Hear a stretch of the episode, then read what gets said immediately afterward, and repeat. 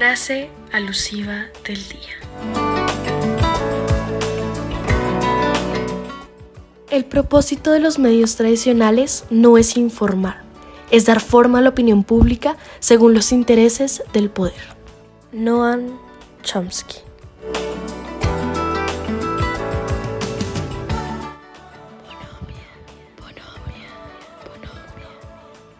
Bienvenidos de vuelta a este tercer capítulo de Bonomia. Esta vez estaremos con Daniela Molano, estudiante de último semestre de cine y televisión y de sexto semestre de comunicación social y periodismo en la Universidad Tadeo Lozano. Nos estará ampliando la información y nos dará datos muy interesantes acerca de los medios de comunicación.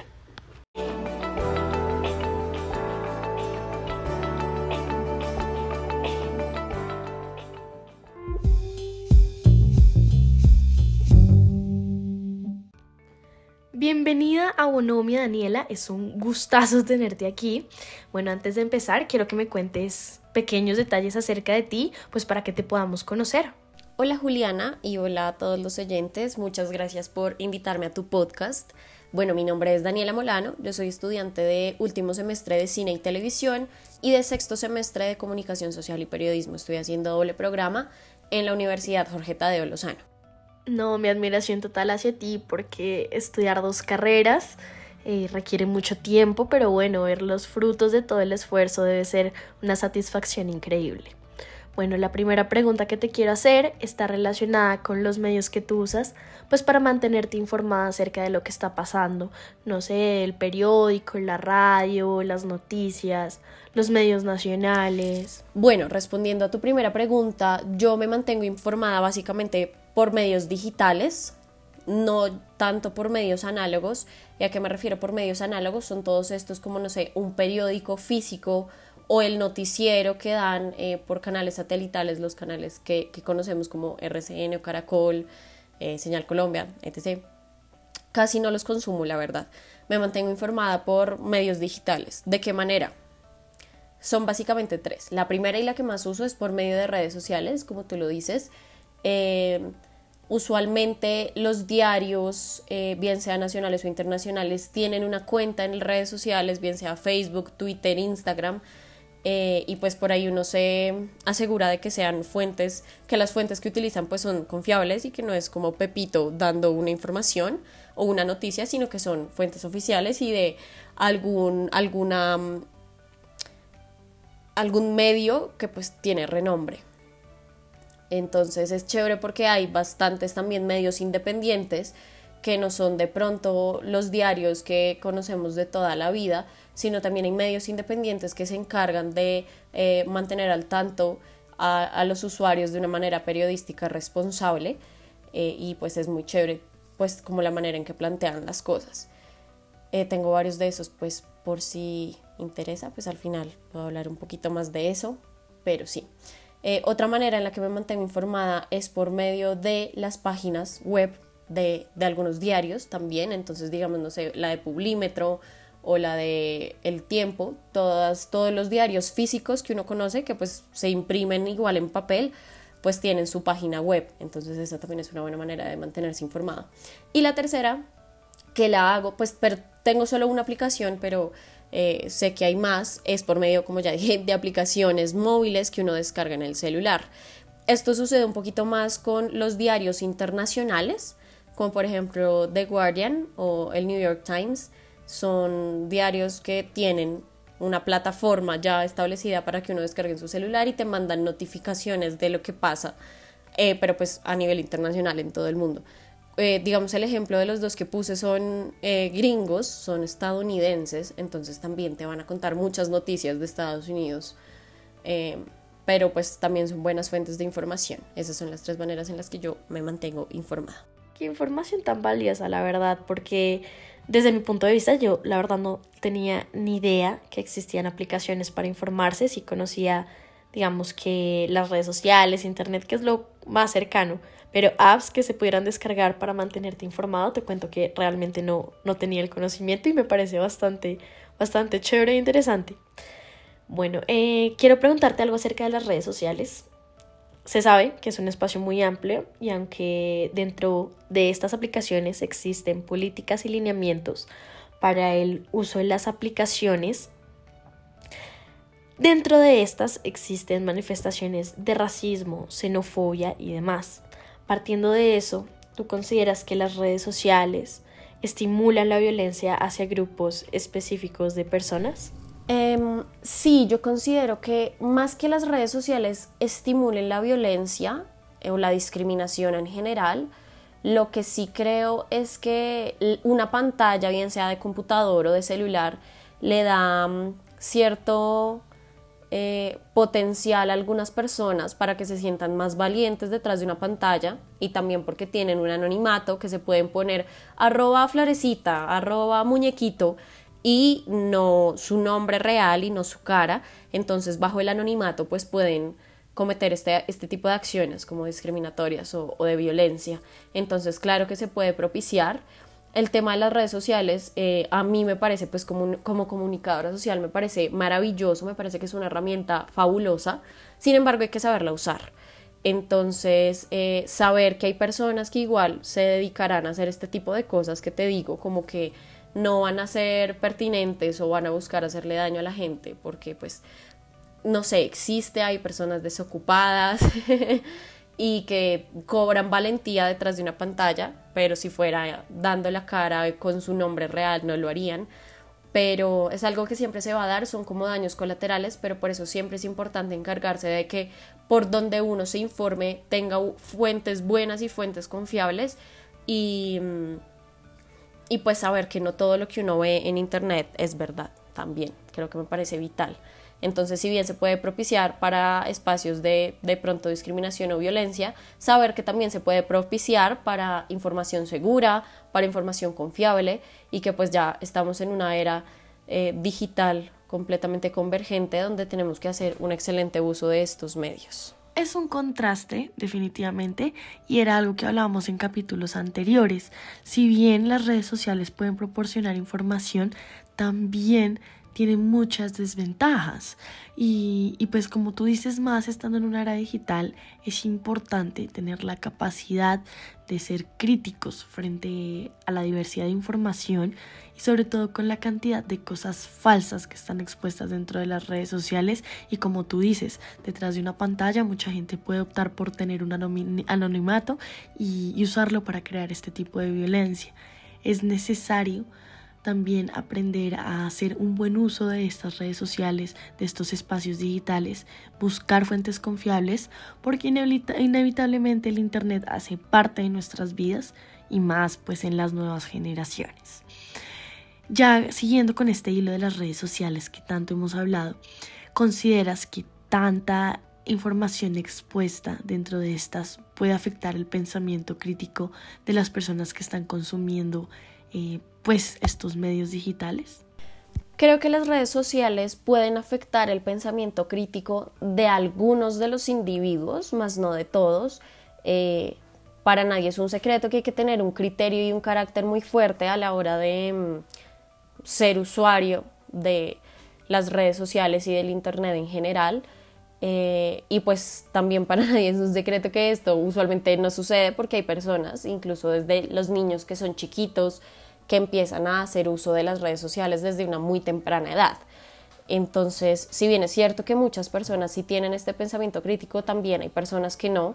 Yo siento que respecto a esa pregunta cabe aclarar y como que cabe acotar que lo que pasa es que el, el universo digital es supremamente grande y ya tiene cabida para todo el mundo. Entonces encuentras abuelitos, TikTokers de 60, 70 años, pero también encuentras niños, de 12, 13 años y hasta menos que ya pues tienen sus redes sociales y, y hacen uso de ellas. Entonces hay que tener en cuenta como a toda la población em, y desarrollar ese pensamiento crítico. Creo que es algo que se puede forjar, que se puede aprender a tener y es un pensamiento crítico para saber qué de lo que hay en la red es verdad, qué es mentira, porque para nadie es un secreto, vuelvo y reitero, ya llevo tres cosas que no son secretos, que mm, las redes sociales están colmadas de información, tienen demasiada información, a veces falsa. No sé si conocen el movimiento pues de las fake news, que son noticias falsas, que pues digamos Facebook, por ejemplo, con todo esto del coronavirus, del COVID-19, ha hecho un trabajo muy fuerte en combatir esas fake news eh, y en demostrarle al público qué puede ser potencialmente una fake news. Entonces, eh, claramente hay una, un, nivel de información muy grande, tanto así que hay un término que a mí me gusta mucho que es infoxificación, como intoxicación, pero con información, infoxificación. infoxicación, de hecho, creo que lo dije mal, infoxicación, intoxicación, infoxicación.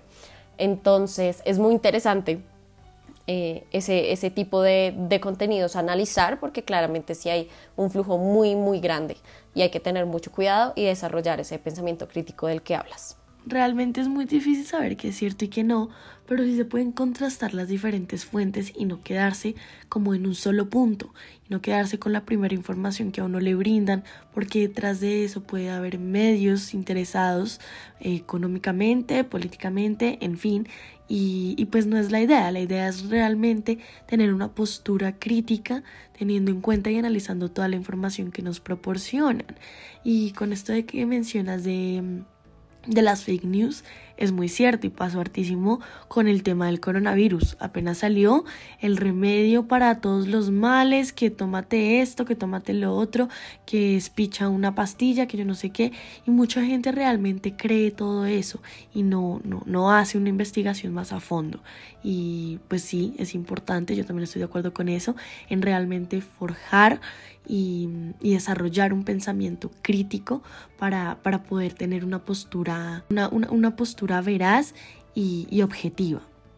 Bueno, ya pasando como a esto de los medios nacionales, quiero saber qué opinas acerca pues de ellos y si consideras que detrás de estos medios nacionales existen personas que se benefician de lo que se informa, modificando y alterando lo que, lo que se le expone a nosotros los ciudadanos.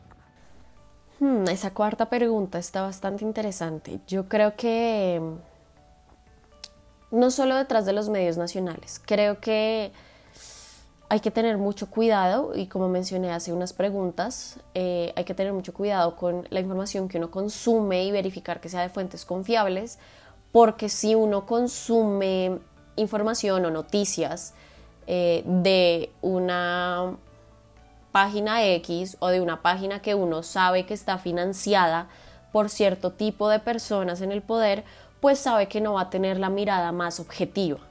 Entonces no digo que esté mal igual consumir ese contenido, sino que hay que tener el pensamiento crítico del que hablábamos anteriormente. Hay que decir, bueno, tal vez los dueños de, esta, de este medio o las personas detrás de este medio quieren buscar X o Y cosa con lo que yo estoy leyendo en este momento. Eso es importante tenerlo en cuenta. Entonces creo que sí esto sucede, no tanto que se beneficien de lo que se informa o manipulen de cierta manera, sino que por supuesto les interesa, tienen unos intereses, tienen unos intereses que quieren defender a toda costa y pues esto no es un secreto para nadie, entonces sí es como súper importante ser conscientes de ello y, saber razonar y saber de dónde uno consume las fuentes, eh, tener diversidad de fuentes, no casarse con un solo medio y decir, ahí de acá, de este periódico o de este canal voy a consumir todo. No, sino de, de diversos medios con el fin de que, de que claramente en el momento en que uno encuentre algo pueda corroborar con otro medio, pueda saltar del uno al otro y diga, bueno, eh, este medio dice esto, pero este otro dice este otro, y nada, corroborar así, corroborar quiénes están detrás de los medios, quiénes son los periodistas encargados, qué background tienen, eh, y así lograr como eh, una mirada muchísimo más global y objetiva de una situación. Sí, de ese tema se ha hablado bastante dentro de este podcast y es eso, es corroborar la información, es buscar diferentes fuentes, no ver una página X como tú dices o una que uno de pronto sabe que puede estar financiada y no casarse con un solo medio, sino mirar la información desde diferentes fuentes, desde diferentes puntos de vista, para así realmente decir estoy informado y sé lo que está pasando. Bueno, ahora quiero hacerte una pregunta y está relacionado con una afirmación previa que hizo un abogado graduado de la Universidad Nacional de Colombia, en la cual él manifiesta que cualquier grupo empresarial puede optar por tener un medio de comunicación y dentro de ese medio hacerse propaganda. ¿Consideras que eso es posible, que no es posible? No sé, quiero escuchar tu opinión acerca del tema. Claro que es posible. Lo que sucede es que en un país como Colombia, em, los medios de comunicación también son un negocio como todo en Colombia, como la salud, como la educación, los medios de comunicación también pueden ser un negocio. Entonces, claro, si alguien tiene el dinero y los recursos necesarios, puede crear un medio de comunicación y hacerse la propaganda. Estoy completamente de acuerdo. Em, por eso es lo que te digo, hay que tener mucho criterio de saber escoger de dónde uno consume las cosas, buscar a fondo, hacer como investigación sobre el, trasfondo de los medios que nosotros consumimos para evitar pues caer en estos, en estos hoyos que tal vez nos sesgan un poco.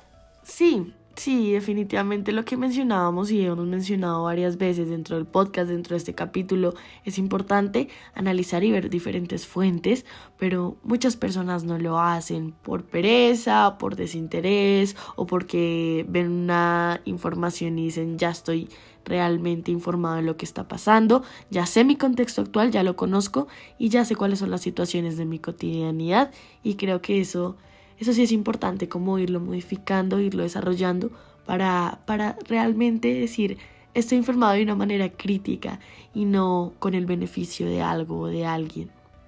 Ahora quiero eh, pasar al siguiente punto y es acerca de la censura que viven los periodistas.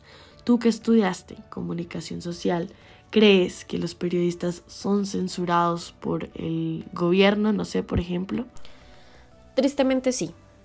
Creo que esto no es cuestión de creer o no creer si los periodistas son censurados. Creo que es cuestión de simplemente investigar eh, y nos daremos cuenta que la respuesta es sí.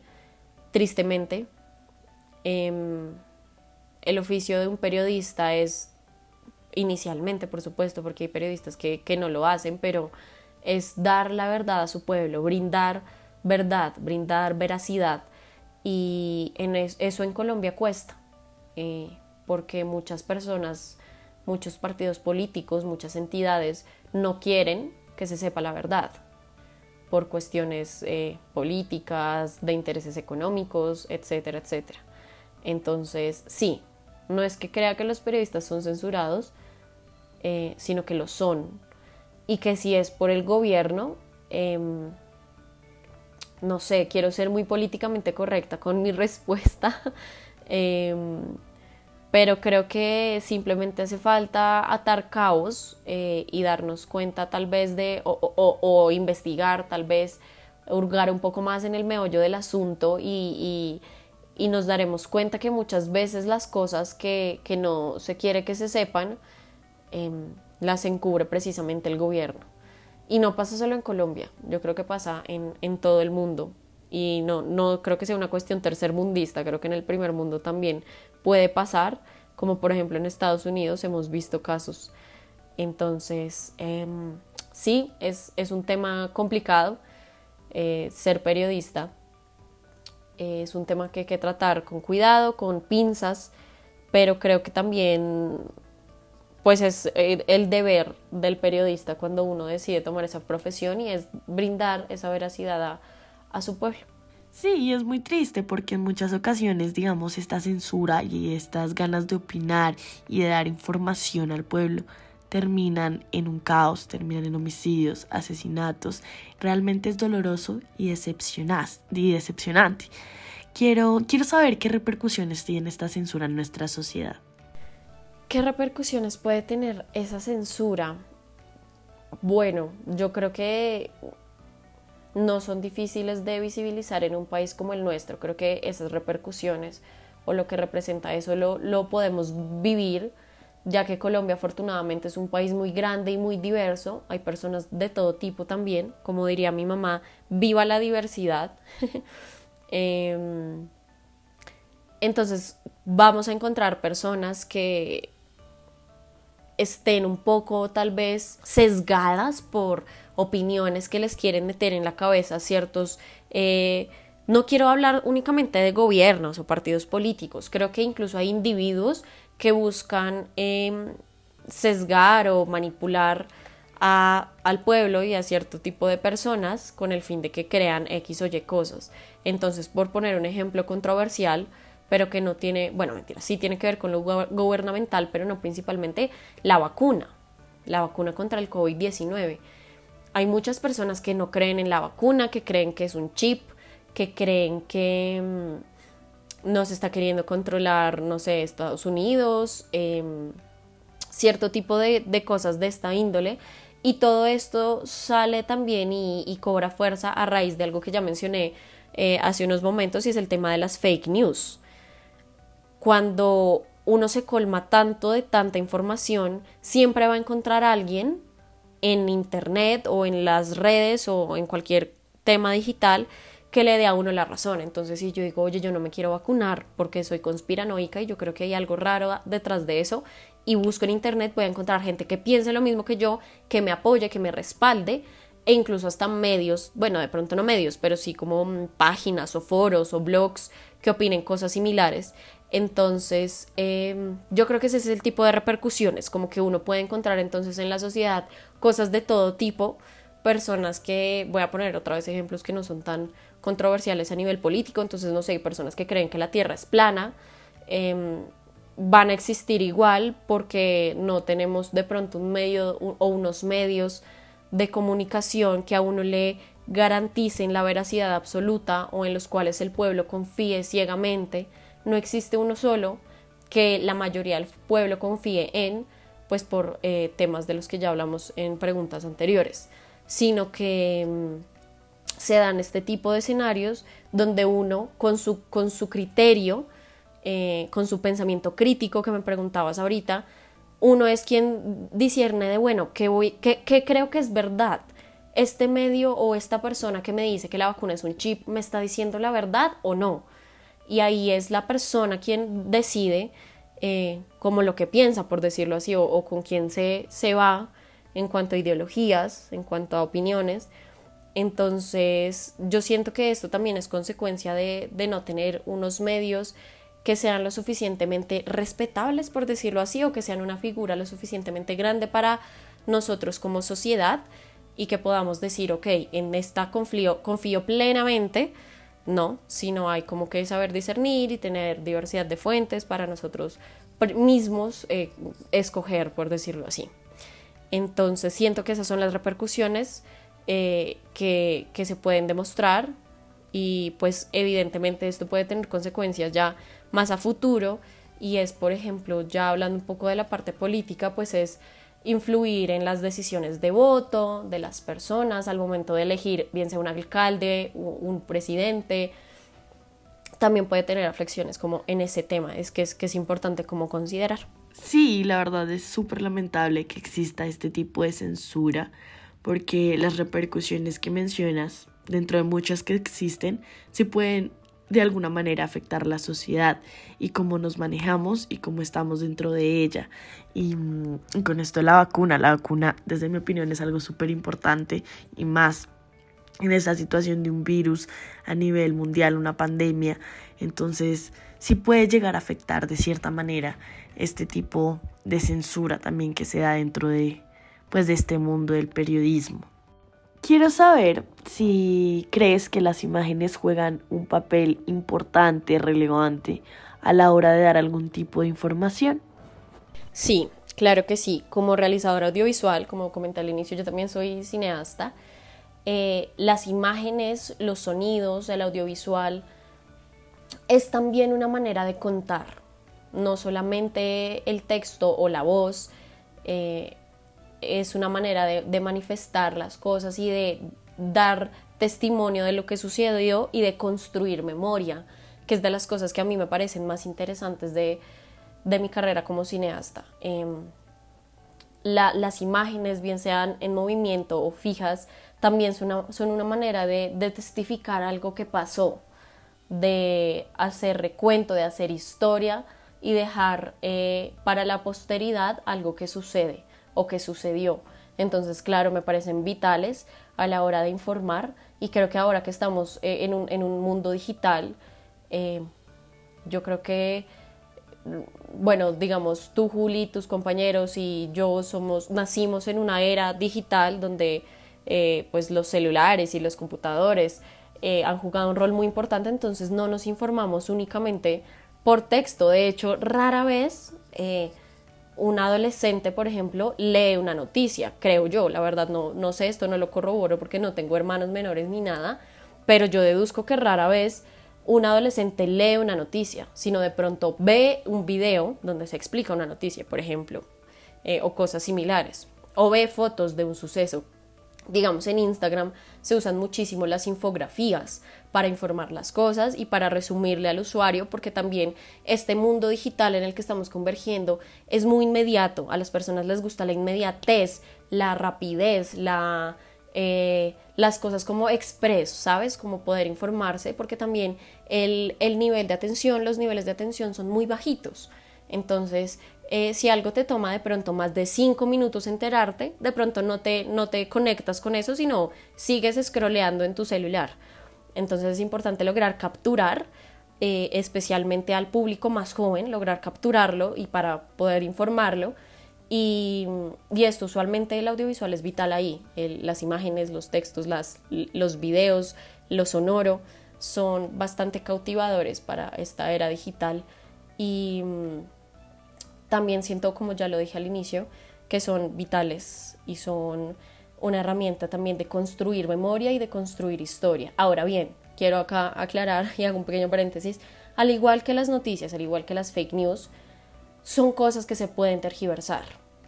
Así como hay eh, verificación de información de noticias, por ejemplo, también hay verificación de eh, si las imágenes son manipuladas o no, porque todo en esta vida se puede manipular. Entonces es importante también tener un criterio y si quiero decirlo porque no es que esté diciendo, ay, el audiovisual es maravilloso, las imágenes son maravillosas, créanle siempre que vean una imagen. No, también requiere de un proceso de investigación, de un proceso de decir, bueno, ¿de dónde sacaron esto? ¿Será que es verdad? ¿Será que está manipulado? ¿Será que está editado? Y tratar de conseguir el material en crudo, que es como el término que se utiliza, como lo más eh, en crudo posible para saber la, la veracidad de todo esto. Es increíble todo lo que nos cuentas y se me hace muy valioso que nos lo cuentes desde una perspectiva de estudiante de cine y televisión, una carrera que efectivamente está relacionada con lo visual, con, con los videos, con todo este tipo de cosas. Bueno, ya para finalizar, quiero saber si consideras que los medios de comunicación tienen el poder de influir en las decisiones que son tomadas por los ciudadanos. Claro, claro que los medios de comunicación pueden influir en las decisiones. Tanto así que creo que esa es un poquito, no quiero decir que sea la función, no me, no me malinterpreten, porque no es que la función de los medios sea manipular o influir en las personas, pero en el momento en que tú te informas correctamente o incorrectamente, o sea, si es por medio de fake news pasa lo mismo, y es que tomas un criterio y tomas una posición frente a alguna situación. Entonces, eso hace que tomes decisiones, eh, eh, por ejemplo, en cuanto a política. Entonces, si sale una noticia de un escándalo de un político que se robó miles de millones de pesos, pues tú creas un criterio y dices, ok, esta persona es una persona tal vez por la que no hay que votar, eh, dependiendo de, pues, de, la investigación y del criterio que tengas, eh, pero claramente sí va a influir en, las decisiones que tomes a futuro, por ejemplo, en la parte política. Y lo mismo con todo, si no queremos hablar de política, si no queremos hablar, por ejemplo, de comprar un producto, eh, bueno, aunque esto ya pasa un poquito más a temas de publicidad y de... Y de sí, como de advertising y de mercadeo, que creo que no viene al caso, pero, pero claro que los medios de comunicación influyen bastante. Por eso hay que tener tanto cuidado, porque pues sí, sí pueden em, hacer que una persona tome o no tome una decisión. Entonces es importante eso. Y bueno, Juliana, muchas gracias por tu invitación a este podcast. Espero que te haya servido y que les haya gustado mucho esta conversación que tuvimos y muchas gracias. No, muchísimas gracias a ti por aceptar esta invitación. Ya ha terminado el episodio de hoy, los invito a escuchar la siguiente emisión que no se la pueden perder con un nuevo invitado. Gracias por escuchar Bonomi. Nos vemos en un próximo episodio.